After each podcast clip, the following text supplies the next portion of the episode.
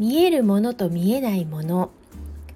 コリント人への手紙第24章16節から18節より。ですから私たちは落胆しません。たとえ私たちの外なる人は衰えても内なる人は日々新たにされています。私たちの一時の軽い苦難はそれとは比べ物にならないほど重い永遠の栄光を私たちにもたらすのです。私たちは見えるものにではなく見えないものに目を留めます。見えるものは一時的であり見えないものは永遠に続くからです。ここでパウロの言う見えるものと見えないものというのは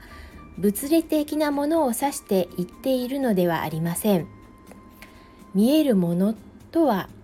迫害などの一時の軽い苦難のことを指し見えないものとは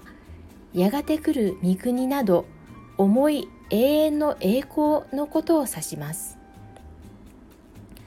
迫害などの耐え難い苦難を軽いとまで言い切りやがて来たる主の栄光を重いとまで価値を見いだしたパウロの信仰に習いたいですね。